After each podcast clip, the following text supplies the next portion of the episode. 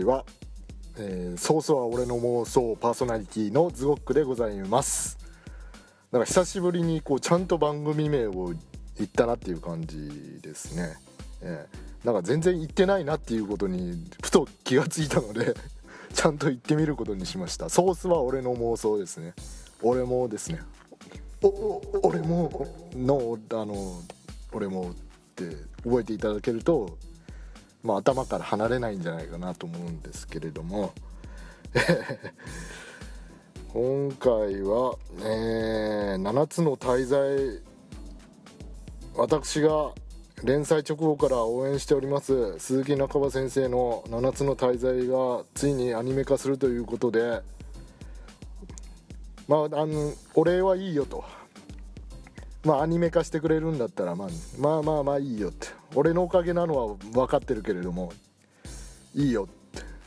俺はいいからまあまあ応援してやるよっていうね、えー、アニメ化アニメ放映直前、えー、スペシャル番組でございますね、えー、どんだけ上から目線なんでしょうね。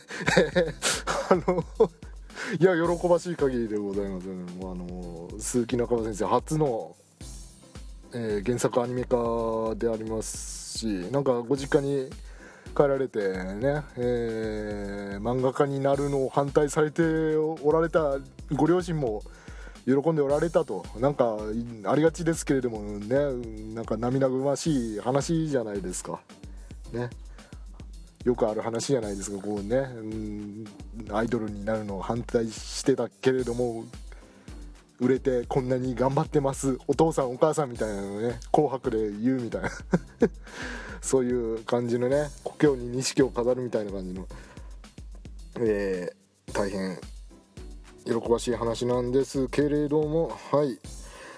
キャストがメインキャストが発表になりましてまあこれがもうすごいですよ。もう もうはははって感じです もうねもったいぶってるなーって思ってたよねみんなね。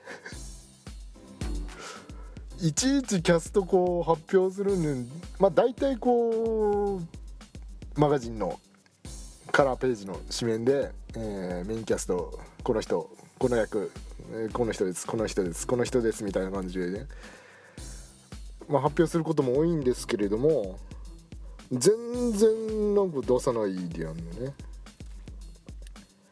これもったいぶるなって結構な人が来てるんじゃないのかなと思ったら本当に結構な人が 揃ってまして、えー、公式ホームページに今載ってる名前を順番に、えー、読み上げますと、えー、メリオダス役が梶裕貴さん。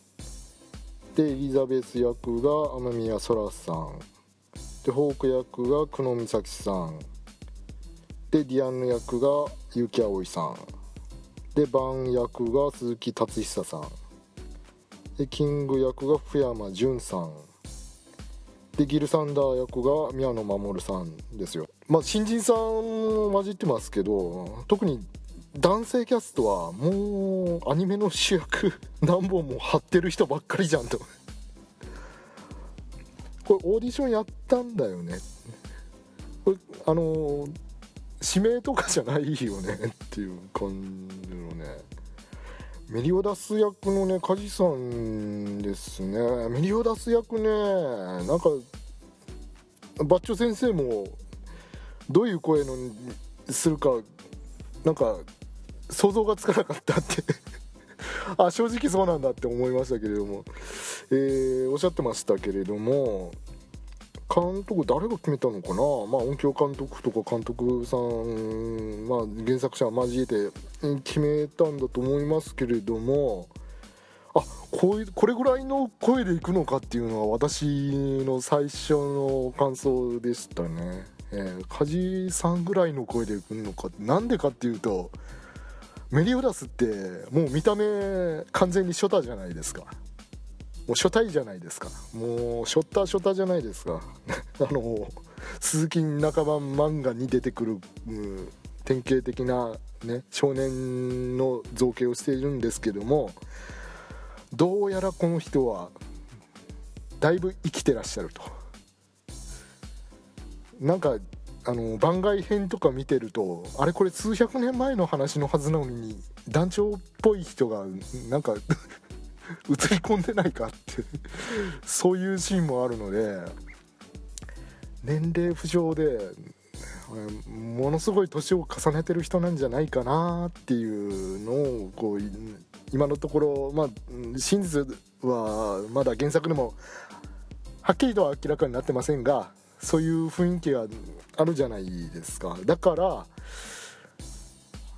まあ私もどれぐらいの感じで来るのかなっていうのは全然分かんなかったんですけれどもおそらくあのー、そういうね年を重ねてるっていうところも考慮して少し落ち着きめの声の人選んだんじゃないかなと監督の意図はそこにあるんじゃないかなっていうふうに思いました。ね、そうですね。エリザベス役の雨宮空さんもねぴったりですしね。ぴったりぴったりぴったんこですしね。何ですかね。ぴったりぴったりぴったんこってね。うん、てんちゃんてんちゃん呼ばれてますけど雨宮空さんですからね、うん花澤香菜さんに足が長いってなんか褒められてる。音声データがあったんで聞いてしまいましたけれどもあれは何なんでしょうね。花澤香菜さんはどうしてこう若い女性声優さんたちから好かれるんですかね。なんか女性を引きつけるフェロモンみたいなの走ってるんですかあの人は。ユリーフェロモンみたいなのを出してるんですか。それぞれどうでもいいですかそれは。はい、天宮空さん、えー、キンキンでは、えー、1週間フレンズのヒロインされてた方ですね。えー、30秒 CM の方で、えー、見ましたけれども、えー何だったっけ？あのメリオダスのタトゥー見て「あなたはドラゴンの」ってあのドラゴンのタトゥーのことで「ドゥドゥ」のところでドラゴンの言い方のね「ドゥ」って言っちゃってね巻き舌になっちゃってるのあちょっと可愛いと思いながらね 聞いてましたけれども、えー、でフォーク役の黒美咲さん。黒美咲さんこれがねこのチョイスはね一番びっくりしましたよ。えこんなロリ声でって。サンプルボイス聞いた時にもうこんなロリ声でって思うんでそういう役ばっかりの方なんでそれをあのフォークかと。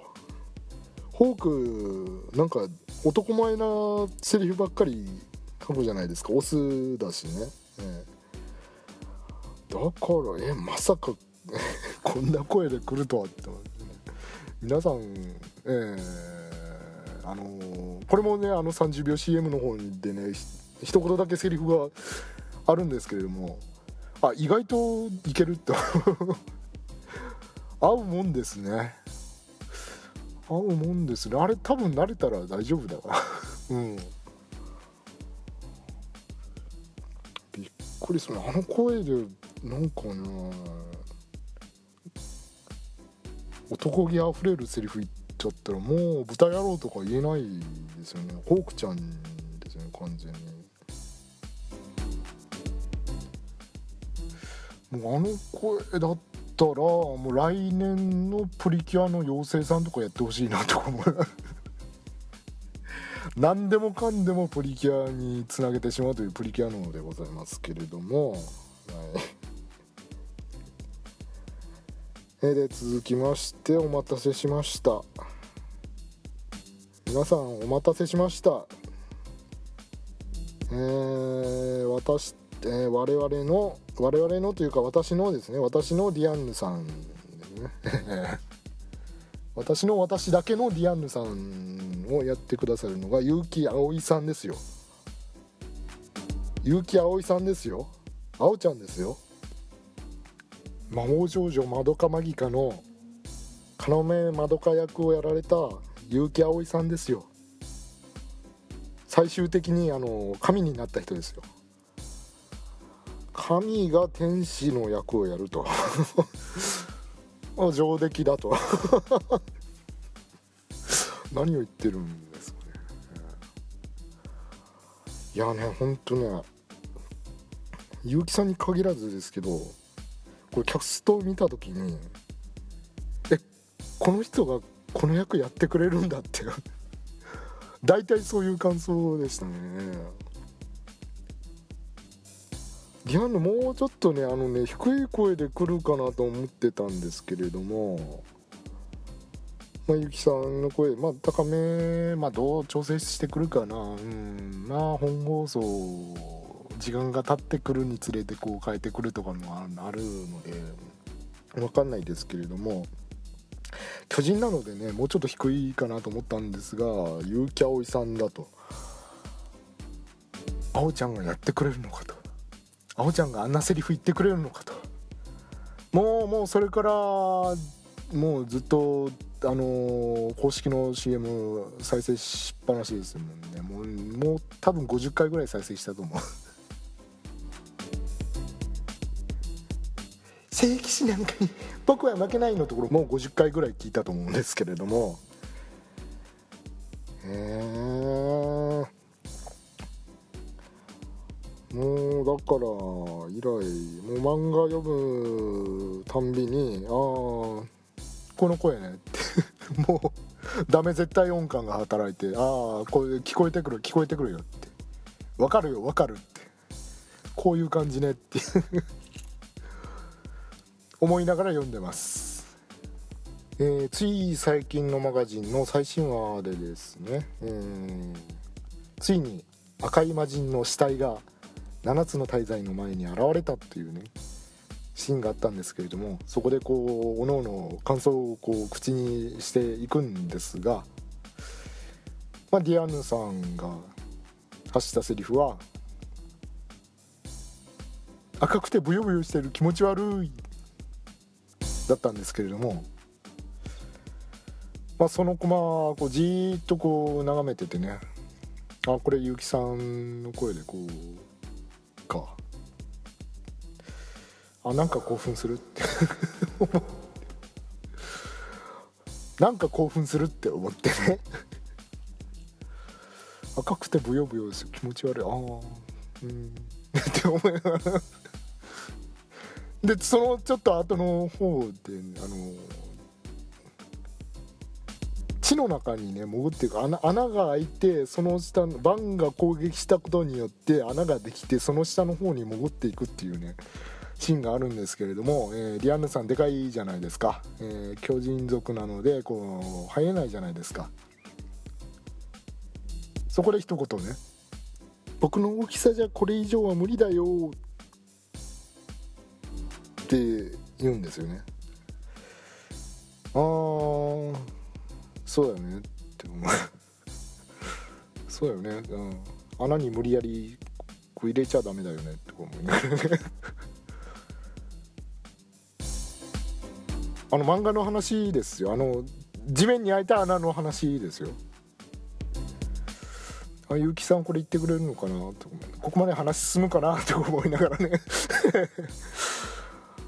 もうそういうことばっかり考えてましたけれども、えー、まあまあそういうことを考えるのはあのごく一部の読者だけなので、えーまあ、制作者サイド様におかれましては、えー こういうこういう輩はあの無視していただいて、えー、原作の魅力をこう一生懸命、えー、存分に引き出して 作っていただければ、えー、大ヒット間違いなしなんじゃないかなというふうに、えー、思っております。はい。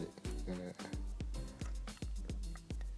ー、あとはこっちが勝手に妄想しますので、えー、あのえー、十分でございます。ね穴が小さすぎるキツキツだよね、うん、あの漫画の話をしておりますよ、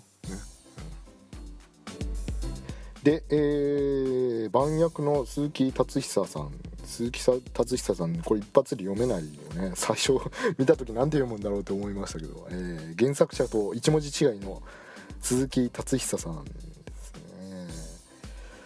この方もああいいあぴったりだな。ぴったりぴったりぴったんこだなと思いましてこれこれ流行らせるのかね。うんまあまあいいですけれども。でコメントであだいぶこうなんか読み込んでバンのことを分かってくれてるなっていう感じのコメントをされてました。あのー、なんだっけ優しくできる人数の限られてる人なのかなみたいなことを言っておられましたけどそうだよねって思いながら 読んでましたね。あのねうん。やっぱ嬉しいですよね。こういうふうにこうそのキャラクターのことをしっかり読み込んで、ね、理解して演じようとしてくれてるのはあのー、役者さんはまあ役者としてのね仕事をちゃんとしてくれればまあそれでいいわけでありまして まよくこうこういうキャストからのコメントで前々から原作のファンでしたみたいなこれね 本当かよみたいな ありますけれどもええー、ありますけれども好きでいてくれるのは、えー、読者としても大変嬉しいことですけれども、まあ、役者さんは、えー、どういうキャラクターかっていうのをこう読み込んでその役をしっかり演じてくれれば、まあ、それでいいかなと私は思います。はい、でキング役の福山潤さんですよ。福山潤さんね同じ時間帯で何年か前にギャス飛ばしてた人ですよね。福山潤さんキングぴったりなんですがじゃないですかねぴったりぴったり。もういいですか？これ。いいですか？もうね全然流行らなさそうな感じなんですけども。えーキングキングはキャラクター的にいいでしょ。童貞王だしね。福山さんも童貞王な感じだし。いや福山さんが童貞っていうことではないんですよ。そうではないですよ。ね福山さん福山潤さんと下野紘さんはなぜかあのー、格好つけてモテない童貞の役ばっかりやってるなっていう印象。がありますけれども、ね、もうまさにキングですよね。あの人千年童貞ですからね。千年女優みたいに言うな。千年のもう間違いなく千年童貞ですからね。妖精王ですからね。あれかあそうか。そっちで妖精になっちゃった感じ。そういうことじゃない。そういうことじゃないね。最初から妖精として生まれてますから。ねはい。何を言ってるの？でえー、ギルサンダー役の宮野守さんですよ。もうねほんとねほんとねギルサンダーですらとか言ったらね ギルサンダー好きな人にね ギルボー好きな人に怒られてしまいますけれどもギルサンダーですら宮野さんかと。えー、あの7つの大罪の先行上映会が7か所で行われてで私あの埼玉会場を応募して見事当たったんですけれどもその会場に来られるのが宮野さんですね。えー、やだどうしよう。緊張しちゃうとか思いながら。全然緊張しない。ねえいやでもね宮野さん女性ファンの応募殺到したんだろうな。ごめんなさいね。ごめんなさいね。ごめんなさいね。とか思いながら。当たっちゃってごめんなさいね。みたいな。ねえ外れた人ごめんなさいね。とか思いながらね。あい人もだってデスノートとかね。ガンダムとかね。やってる人ですから。もう。言っちゃ悪いけどギルサンダーそんな別にメインじゃないでしょ。メインじゃない。いや私の中ではメインですっていう方はあのちょっと苦情を送って いただければいいと思いますが。そこにね宮野守るかと。ほんとね。ほんと講談社は進撃の巨人」だけでは飽き足らずそれで儲けた金をさらに投資して、まあ、さらに儲けようとしているのかと勘ぐってしまいます。もうなんか安牌で固めすぎじゃないのかと。だってこの人たちえオーディションそれはね夕方日曜の5時の枠だからまあもうほんと学校とか会社とかお休みでもう老若男女見られる可能性の高い注目度の高い枠ですから視聴率も高いだろうしそういうところで活躍したいっていう人も多いと思いますけれどもそれでもこの人たち引っ張りだこでこの時期ここの仕事のために開けといてくださいって言わないと開かない人たちばっかりなんじゃないのかと。すっげえなこれキャストでびっくりしたのはあの「てのごとく」以来ですよね。私がね。てのごとくは確かあの畑先生が、あのー、メインキャストをどういう人にやってもらいたいですかってあの担当に聞かれてまあこんな感じですかねって言ってメモを渡したらその通りになったっていう。その通りになってビビったっていう。話がありますが、えー、あの時以来ですよ、えー、本当、まあ、皆さんの、えー、キャストの皆さんはじめ、えー、監督、えー、シリーズ構成キャキャラクターデザイン作画音楽、えー、全部ひっくるめて、えー、もちろん原作の鈴木中葉先生ひっくるめまして、えー、何ですかこのまとめ方。アニメがとても面白いものになることを、えー、期待しておりますので、えー、ぜひとも皆さん10月5日。夕方5時からです。ねあ地域によって違うのかな。いや大体同じだよね。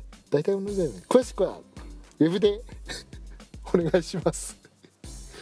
調べてねえー、という感じで。えー、7つの大罪アニメ直前キャストについての感想でした。以上。はい続きましてこちらのコーナーです。7つの大罪アニメ放映直前特別企画。ディアンヌさんの「ここがかわいい2014」はいというわけでですね、えー、ディアンヌさんのここが可愛い2014ですよ。えー、だ私だからやるしかないでしょ。まあ改めてえー、まあ確認するまででもないかもしれませんけれどもアニメをご覧になってねひょっとしたらねこう検索してこの番組をね聞いてね、えーくれる方がいらっしゃるかもしれないので、えー、その人たちに、えー、ディアンヌさんのここが可愛いというところを叩き込もうかなと。思うんですが、えー、もうもうなんかあれだいぶ浸透してますからね。だいぶ浸透してます。あの前も言いましたけれどもなんかオンリーイベント7つの大罪の、えー、同人誌即売会のオンリーイベントに行った時にあの私が名前を名乗ってないのに「ディアヌいいですよねディアヌいいですよね」って各サークルに行って回ってたらあいつズゴクじゃねって バレてたっていうのがあったり、えー、あの7つの大罪の担当の編集者さんからななんかあのあのツイッターやっておられるんですよね。ツイッターやっておられてこういろいろたまに質問を投げかけたりとか話をしたりとかまあ多くのファンと同じようにするんですけれどもななんかあの代々木公園のデングウイルス騒ぎあったじゃないですか。であのー、丹野さんも、うん、熱が出てあれこの前 代々木公園行ったぞと。デングウイルスじゃねえのっていうことで病院に行かれたそうなんですけども、えー、結果違ったっていうことで、えー、まあ、お大事にっていうことをこうツイッターで言いましたところ、お返事とともになぜか私にピンポイントであの7つの大罪のゲームにはディアンヌがうさぎさんウェイトレスの衣装を探すサブクエストがあるそうですよっていうことをピンポイントであの情報リークしてこられまして。あれ妙に変だな。だっておかしいじゃない。なんで稲川淳二みたいな喋り方になってるんですかだっておかしいじゃない。私になんでそんな情報をピンポイントでリークするんだろう。この人は超能力者か何かなのかと。よくわからないと。あまあまあ要はあのバレバレだっていうことですね。私があのリアンヌさん大好きなのがもうかなり周りにバレバレ。まああれだけ言ってるからバレバレじゃない方がおかしいっていうところなんですけれども。なので、えー、今回は改めましてどこが可愛いかと。ディアンヌさんのどこが可愛いのかということをこうね、あのー、丁寧に説明していこうかなと思います。でちなみにあの皆さんねディアンヌとかディアンヌちゃんとかディアンヌ様とか呼ぶ人が多いんですよ。ググってみてもそっちの方が上位に来てディアンヌさんとか呼んでる人いないんですよね。そりゃそうですもんね。普通あの漫画のキャラとかアニメのキャラとか呼ぶ時は劇中の呼ばれ方に即してみんなも呼ぶことが多いんですよ。大抵そうなんですよ。でまあまあ、ファンの中でこう相性ができたりとかねなんか何らかのエピソードがあってでそれがきっかけでみたいなことはあるんですけれどもさん付けで呼ばれる要素ないんですよねディアンヌにね。だからまあエリザベスは最初の頃ディアンヌ様とか呼んでたんでディアンヌ様ってこう呼んだりする人もいるし、えー、ディアンヌちゃんってこうねで親しみを込めて呼んでる人も多いですし、まあ、ディアンヌって、まあ、団長とか他の7つの大罪のメンバーは呼び捨てにしますから、まあ、そういう呼び方の方がメジャーなんですけれどなんで私が、えー、ディアンヌさんとさん付けしているかって言いますと、まあ、話せば長くなるんですが 短くまとめますと高校ぐらいの時にですね、あのー勝明先生のね漫画家の勝明先生の「二人エッチ」っていう漫画あのご存知ですか？皆さん「二人エッチ」あれあの26歳まであの童貞と処女だった男性と女性が、えー、ま誠誠とゆら誠さんとゆらさんっていうね。がお見合いをして結婚してで、えー、さあどうするっていう。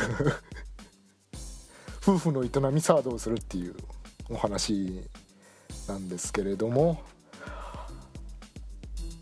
まあ、エロ漫画じゃないですよ。あれねあの真面目な性教育漫画なんですけれども、えー、あれででね。あれあれででね。じゃないあれでね。あのー、あの夫婦とっても仲いいんですよね。とっても仲良くてお互いのことを誠さんゆらさんって呼ぶんですよ。それをあの昔見ててあとてもいいなと。自分もこう恋人ができたりねあの夫婦になったら相手のことをさん付けで呼びたいなと。実際付き合った女性のことをさん付けで呼んでました。あの 呼んでましたし、えー。まあそれが理由です。あれ？気持ち悪い。あれ？気持ち悪い？気持ち悪い？気持ち悪い？気持ち悪い、うだからディアンヌさん整合性ある。筋取ってるでしょ？取ってない。取ってるよね。取ってるよね。はい、はい、ということで、えー、次に行きたいと思いますけれども。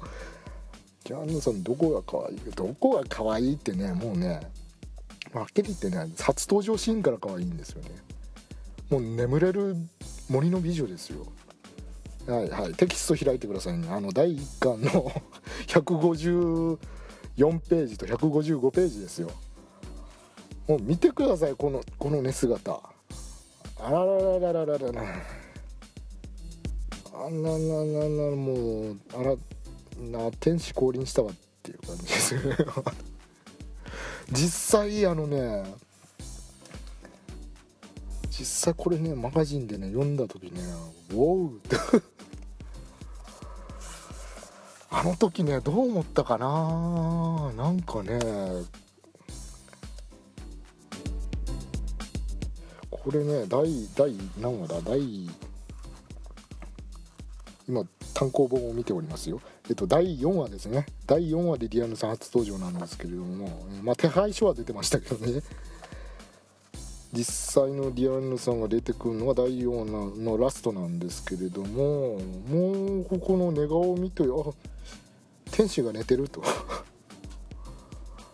もうもうここで心をつかまれましてで続く第5話であやべえぞと。なんか大変なのに出くわしたぞと見せかけておいての団長抱きしめ団長抱擁ですから。このこのギャップね。このギャップね。もうあれあらかわいいと。なんあらかわいいあらかわいいからのあの嫉妬で地面ボコボコですよ。エリザベスを見てのあの何この他の女連れてみたいな。団長何この女みたいな。団長のすげえ女ったらしと。早とちりして地面ボコボコですよ。もう。ねこれをねこの数ページでやってのけるっていうね。でしかも僕っ子っていうね。僕っ子でツインテールで。何なんだろうね。もうもうねここで射抜かれましたね。いろいろと。あの心臓を射抜かれましたね。もうね。心臓を捧げましたよ。今思いついたのって今思いついたって思ったでしょ。今思いつきましたけどもうね、まあ、心臓を捧げましたよ。もうこれ、うん、もう私はもうディアンヌ騎士団だと。ディアンヌ様をお守りする騎士団だと。この時は思いましたよ。でねその後もねいろいろとこう属性が付け足されて付け足されてね虫が嫌いとかね。こんな強そうなのに虫が嫌いっていうであのー、身長の大きい、女の人とかも、まあ、共感できるところかもしれませんけど巨人コンプレックスっていうのがこうありましてえ僕は小さくなりたいよっていうセリフがあるんですよね。あのー、団長が倒れて看病してあげたいのに自分は家の中に入れないとね。自分ができるのはこう敵陣に乗り込んで攻撃を仕掛けることぐらいだとね。そそこの切なさですね。もう。って今言いましたけれども髪型がツインテールっていうのはもうかもう無条件でしょ これなかなかねあの年取ってくるときついけどね。かわいいよね。で仕草の一つ一つがいちいち可愛いと。てへって言いながらこう頭自分の頭こづいたりって。これ古いぞそのリアクションとかも でなんかあの問いかけに対して、えー、あの脳の脳の「いいえ」の意味でねあのねこう顔をふんふんって振ってこうその時にツインテールがフルフルってこう 揺れるみたいな。もうもうもうああいちいち可愛いと。か可愛くないところがないと。可愛くないところを探すのが難しいというキャラクターでして、でまあちょっとアホの子のなところがありましてね。ちょちょっとよ頭弱いかなと。いうところもありまして。あの、なんだろうメリオダスのことが好きなんですよね。メリオダスのことが好きなのででも巨人族だから結構タフなのにあの敵の攻撃を受けた時にあの怪我をしたふりをして ミニオラスの木を引こうとしてたりするっていう。でメリオラスにはバレバレというね。大丈夫だろそれくらいみたいな。感じであしらわれたり。で簡単に人のあの敵の現実に引っかかったりで酔ってお酒飲んでね酔ってねメリオダスを食ってしまおうとするっていう。ほんとね最近がねずっと戦闘続きで私は非常にストレスが溜まっております。なぜかというと戦闘シーンばっかりですからあまりこうディアンヌさんの可愛さがこう引き出されないとまあ致し方ないんですけれども ストーリー上まあ しょうがないんですけども戦場でこう 可愛くするまあいややってくれるな鈴木中川先生ぐらいの大先生であればやってくれるんじゃないのかなうんという期待を込めて言っておきますが。えー、というわけで寂しいんですが、えー、大体ね、えー、王国に攻め入る前ぐらいまでは本当にもう毎週のように可愛いです。もう表情も豊かだしあのポーズがねメリュラスたちは豚の帽子でっていうこうあの移動式の家に寝泊まりしてるんですけれどもそこの中でいろいろ話し合いとかしてるんですけども、えー、ディアンヌさんはこう中に入れないわけですよね。悲しいです。であの窓から覗き込むっていうシーンがよくあるんですがそこでこう、まあ、座って覗き込んだり立って覗き込んだりしてる時もあるんですけれども一回あのなんだったかなこう地べたに何て表現したらいいんでしょう。地べたにこう猫みたいに ゴロンってこう寝転んであの腰をこう上に突き出した感じのあのセクシーなポーズで 覗き込んでいたっていう ところがありまして。あらあらやってくれるねと。もうほんと尽きないんですよ。さっきも言いましたけどねほんとね駒をね眺めててねあなんか興奮してくるって 思うぐらいですね本当に。戦闘中にこう団あの敵の攻撃で吹っ飛ばされて団長の上にメリウダスの上にボーンって乗っかっちゃって重いって言われた時にあのデリカシーがないって 切れるんですよね。あメリオダスの前ではただの女の子なんだなという、あとねとある事情で、あのリアンヌさんの体がちっちゃくなっちゃうという出来事が 途中でありまして。であの他の人間と同じぐらいの大きさになっちゃうということがありましてその時に、あの髪結んでたんですけどその結んでるゴムがこうでっかすぎてこうほどけちゃって、えー、結んでない状態になっちゃうんですよね。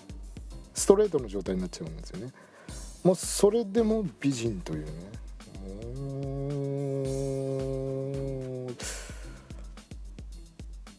何なのかな。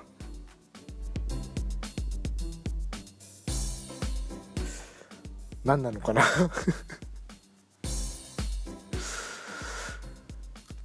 うさぎさんウェイトレスの衣装探しに行くしかないのかな？もう俺はな。一生懸命探すしかないのかな？うん。もうねほんとね。まあ世の中にはあのまあ、キングとディアンヌ、まあ、ハウザーとディアンヌみたいなねこうね。いい感じになってるこう相手キャラクターがいてあまあメリオダスとディアンヌみたいなね。まあ、カップリングでいろんなこう同人誌出てますけれどももう私ぐらいのあの人間変態になってきますともうあれみんな何を言ってるのと。ディアンヌさんはもう私と結婚してるでしょもう何を言ってるかさっぱり意味がわからない。と、うん、ああみんな妄想が上手です上手ですねと。そんな感じに。あの素で思えてくるので、うん、もうあれ何なのかな？恋なのかな？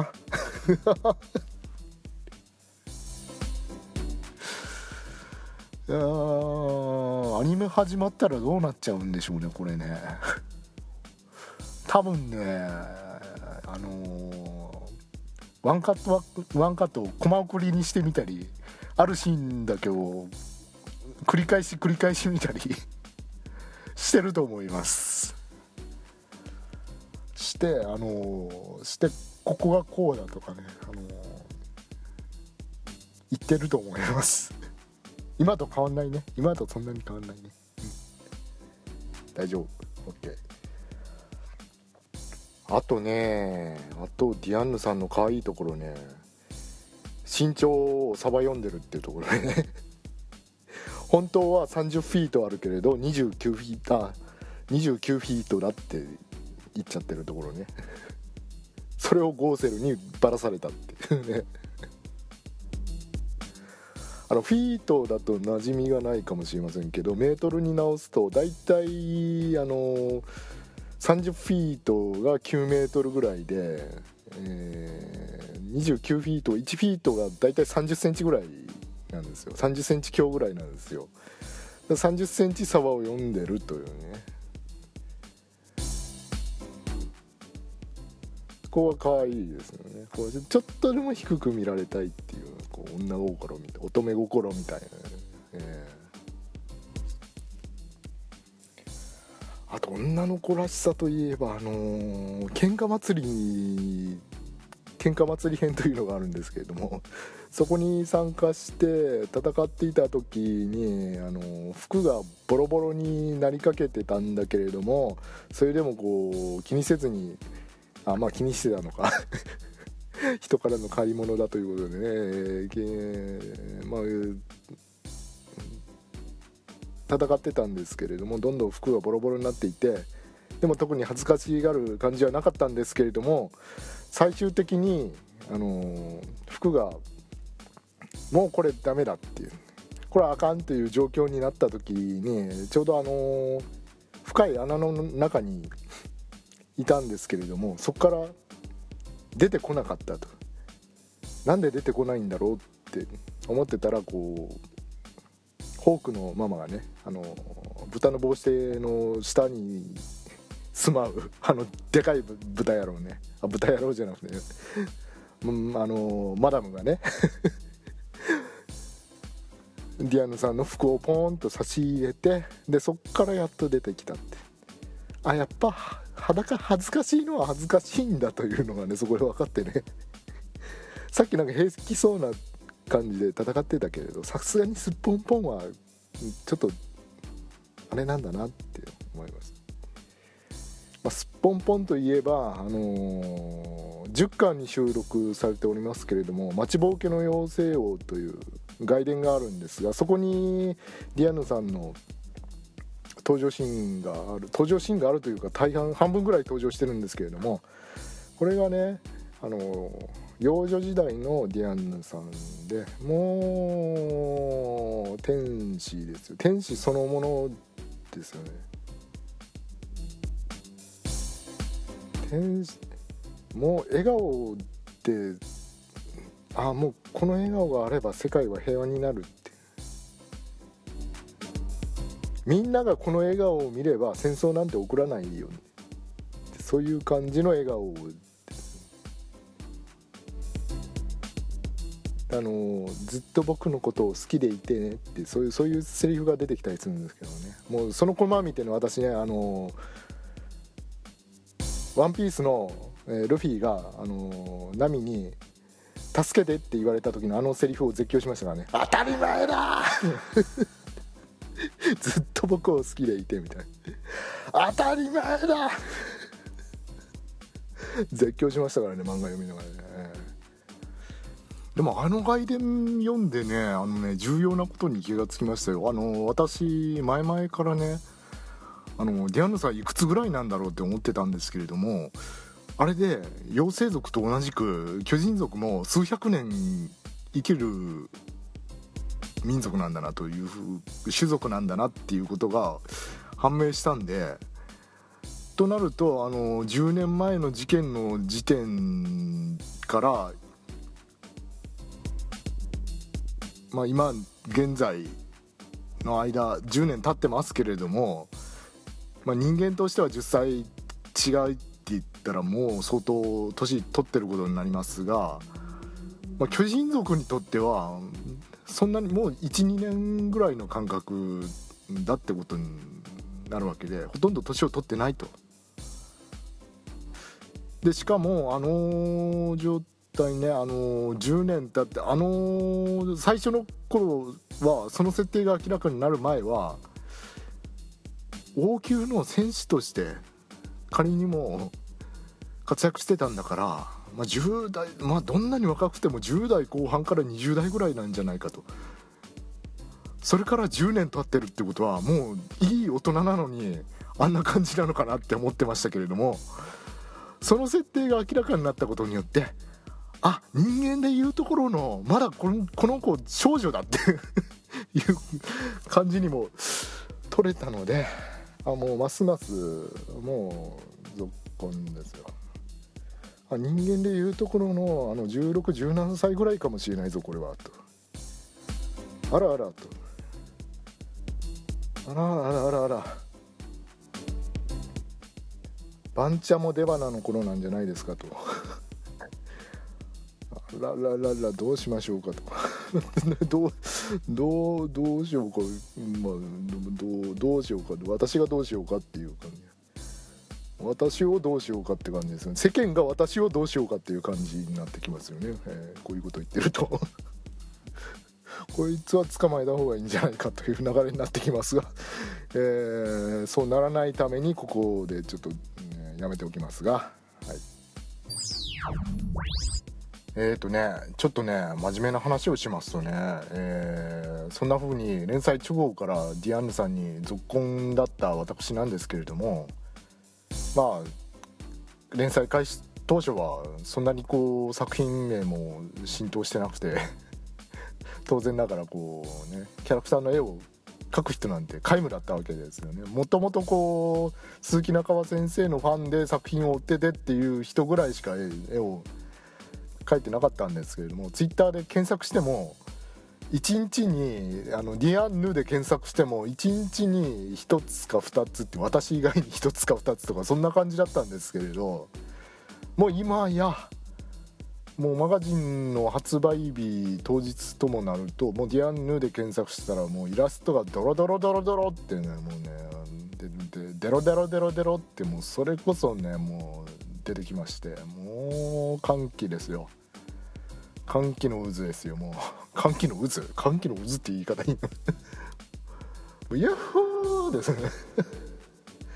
もうイラストもねあのイラストをもう坂道に敷き詰めて上をヤッホーって言いながらこう滑り降りられるぐらいの数のイラストがもうタイムラインに溢れてますよね。よく分かりませんね量がね。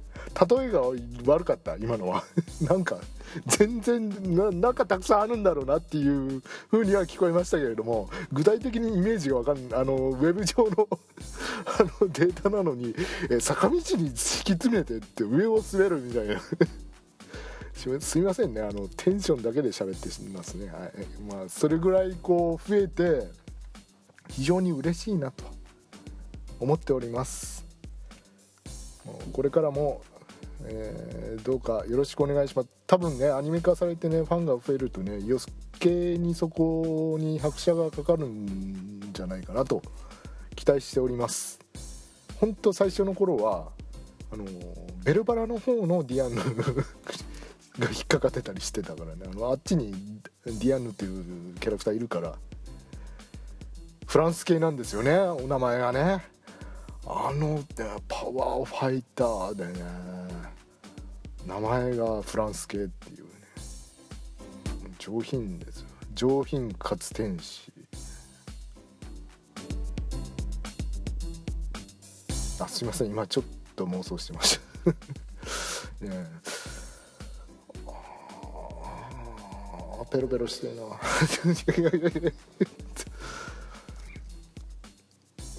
これが全世界に流れてるのかもう俺もうもういやいやもういやもうこんなんでいいや。うん。全てをこれイノセントな状態をさらけ出すの。あのプリキュアイノセントモードみたいな感じでね。イノセントな自分をさらけ出しますよ。えこれが私のイノセントな状態ですからね。ええ。どんどんわけがわからないことになっていきますはい。はい。では皆さんもアニメを見てテレビの前で動くディアンヌさんを見て規制を発しないように気をつけてください。以上ディアンヌさんの「ここがかわいい2014」でした。ということで、えー7つの滞在アニメ、えー10月5日日曜日夕方5時より放送されますので、えー皆さん、えーチェックのほどよろしくお願いいたします。ということで、えーお相手はズゴックでございました。それでは皆さんさようならバイバイ。